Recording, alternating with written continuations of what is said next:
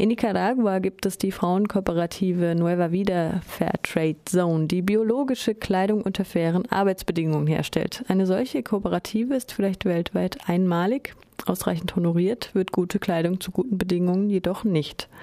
Im Jahr 2010 kämpfte die Kooperative ums Überleben. Eine vom Netzwerk Kritische Masse organisierte Tour durch Deutschland sollte neue Kontakte und Aufträge bringen.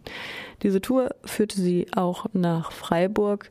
Sie hatten vorher schon mal einen Versuch unternommen, nach Deutschland einzureisen, wurden allerdings am Flughafen in Managua, der Hauptstadt von Nicaragua, von der Fluggesellschaft übrigens abgewiesen, da sie kein Rückflugticket hatten.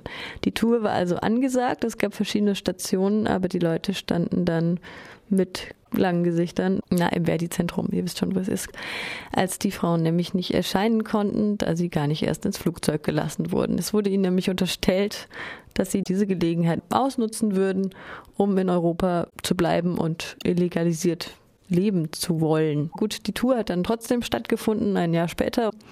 Und inzwischen waren sie auch nochmal in Freiburg, denn hier gibt es einen großen Anlaufpunkt. Der Zündstoff, ein treuer Abnehmer der Shirts, wie ihr jetzt hört. Und jetzt habe ich genug geredet. Jetzt geht's los mit dem Beitrag von Nachrichtenpool Lateinamerika, dem Team um Onda Info. Die Frauenkooperative Nueva Vida aus Ciudad Sandino, Nicaragua, ist die einzige Kooperative in Nicaragua, wenn nicht sogar in der Welt, die fast ausschließlich von Frauen geführt wird und Ökokleidung unter fairen Arbeitsbedingungen herstellt. Viel haben sie in den letzten Jahren erreicht. Sie haben sich selbst 30 feste Arbeitsplätze unter fairen Arbeitsbedingungen aufgebaut. Ein kleines Wunder in dem von Arbeitslosigkeit und Armut geplagten mittelamerikanischen Land. Es gibt geregelte Arbeitszeiten, Krankenversicherung, Urlaubsgeld und Gehälter, die über dem gesetzlich geregelten Mindestlohn liegen. Sie arbeiten etwas weniger als das Gesetz vorschreibt, um sich mit der frei gewordenen Zeit der Bildung zu widmen. Dennoch steht ihr Projekt auf der Kippe. Im Jahr 2010 sind ihre Aufträge um 50 Prozent eingebrochen. Zwar konnte das erklärte Ziel, niemanden zu entlassen, eingehalten werden, doch im Moment bekommen alle nur den gesetzlichen Mindestlohn, der zu knapp bemessen ist, wie Maria Elena Medina erklärt. Wir nennen es Salario de Sobrevivencia, ein Lohn, der zum Überleben reicht. Denn eine Familie von vier bis sechs Personen braucht wenigstens 500 Dollar monatlich zum Überleben. Und wir konnten diese Summe immer noch nicht auszahlen. Es ist eines unserer Ziele, unsere sozioökonomische Situation zu verbessern. Für alle, die in der Kooperative arbeiten. Wir machen diese Tour durch Deutschland und hoffen, unsere wirtschaftlichen Kontakte zu verbessern und eine bessere Nachfrage zu erzielen, um dieses Ziel auch umsetzen zu können. Maria Elena befand sich zusammen mit ihrer Kollegin Sulema Mena im November auf einer Rundreise durch Deutschland, um ihr Projekt vorzustellen. In insgesamt zehn Städten berichteten sie, wie alles angefangen hat. Die Geschichte unserer Kooperative begann 1998 nach dem Hurricane Mitch, der vielen Frauen und Familien die Lebensgrundlage entzogen hatte. Wir lebten am Ufer des Sees Solotlan und alle Leute dort verloren ihr Dach über dem Kopf. Das Einzige, was ihnen blieb, war ihr Leben und die Hoffnung, wieder Arbeit finden zu können. Wir wurden in einem Brachland angesiedelt, wo es keine Häuser gab. Unsere ersten Häuser waren Hütten mit Plastikplanen. Dort lebten wir über zwei Jahre lang. Wir haben aber Hilfe bekommen von der Regierung und von vielen NGOs, die wiederum der Regierung halfen, unsere Häuser zu bauen. Wir haben Baumaterialien erhalten, um unsere Häuser zu bauen. Eine der Hilfsorganisationen, das Centro de Desarrollo para Centroamérica, regte an, dass sich die Betroffenen zusammentun, um gemeinsam zu überlegen, wie sie sich selbst einen dauerhaften, festen Arbeitsplatz schaffen könnten. Diese Überlegungen zielten auf die Frauen ab, denn 80 Prozent der umgesiedelten Familien bestanden aus alleinstehenden Frauen mit Kindern. So trafen sich wöchentlich über 100 Frauen, angespornt von der Hoffnung auf eine selbstgestaltete Zukunft. Die Organisation, die das Projekt geleitet hat, hat uns beigebracht, was eine Kooperative ist, eine GmbH und so weiter. Und mit den Infos, die wir bekommen haben, haben wir uns entschieden, eine Kooperative zu gründen.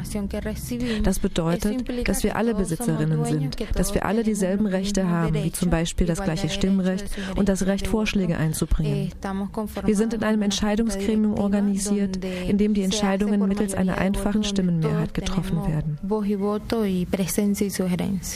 Über Spenden konnte ein Kredit über 100.000 Dollar erworben werden, der in Materialien für den Bau einer Fabrik ausgezahlt wurde.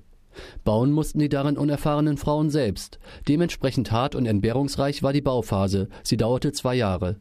Viele Frauen glaubten nicht an den Erfolg des Projektes und sprangen ab.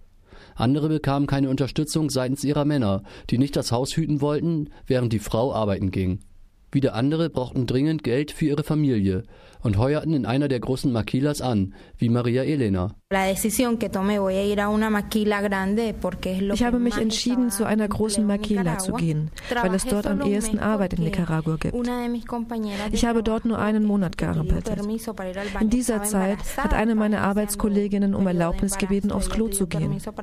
Sie war hochschwanger und bat um Erlaubnis aufzustehen, weil sie Unterleibsschmerzen hatte und aufs Klo gehen wollte.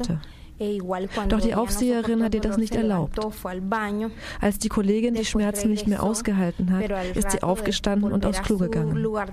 Als sie nach einiger Zeit auf ihren Arbeitsplatz zurückkehrte, hat sie stark geblutet. Es wurde dann ein Arzt gerufen, aber es war schon zu spät. Sie verlor ihr Baby, ihr Gesundheitszustand verschlechterte sich und das Letzte, was wir hörten, war, dass sie gestorben ist. Nach dieser schlimmen Erfahrung habe ich beschlossen zu gehen. Ich habe mir gesagt, wie soll ich hier arbeiten, wo es keinen Respekt vor gar nichts gibt? Lieber verkaufe ich wieder Brot auf der Straße, so wie ich das schon vorher mit meiner Mutter gemacht habe. Das war schon ziemlich hart zu sehen, dass unsere nicaraguanischen Schwestern so etwas durchmachen und auch noch da bleiben müssen, denn es ist die einzige Arbeitsmöglichkeit, die es gibt quedar, no porque es la única alternativa de trabajo que hay. Über sich entwickelnde Kontakte, vor allem in die USA, wurde eine kleine Firma im US-Bundesstaat Michigan auf die Kooperative aufmerksam. Maggie's Organics handelte mit fair produzierten Waren und sagte zu, Kleidung kaufen zu wollen, wenn die Frauen aus Nicaragua denn Kleidung herstellen würden. So wurde aus den Frauen, die zuvor Brot oder Fleisch verkauft hatten, Näherinnen. Wir haben mit 300 Shirts für Maggie's Organics aus den USA angefangen. Das war unsere erste Erfahrung.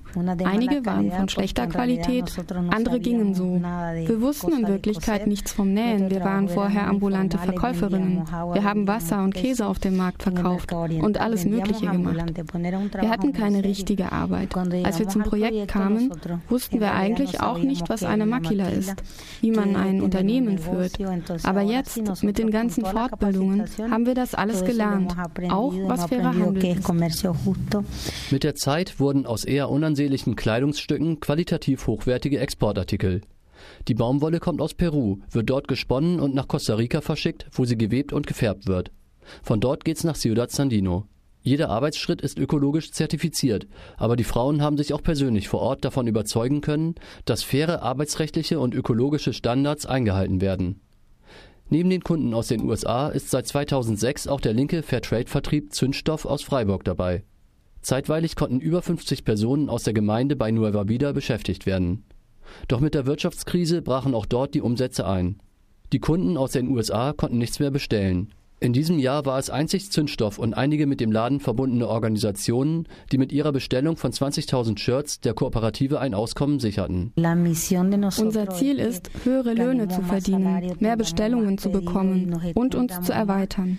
Der Aufbau des Unternehmens hat so viel Tränen und Opfer gekostet, dass es unmöglich ist, es wieder zu schließen. Es muss einfach weitergehen. Insofern sind wir für diese Einladung nach Deutschland sehr dankbar. Sie war sehr wichtig für uns und ist eine große Chance für die Kooperative.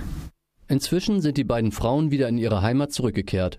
Ihre Reise war erfolgreich, denn sie bringen gute Nachrichten mit nach Hause.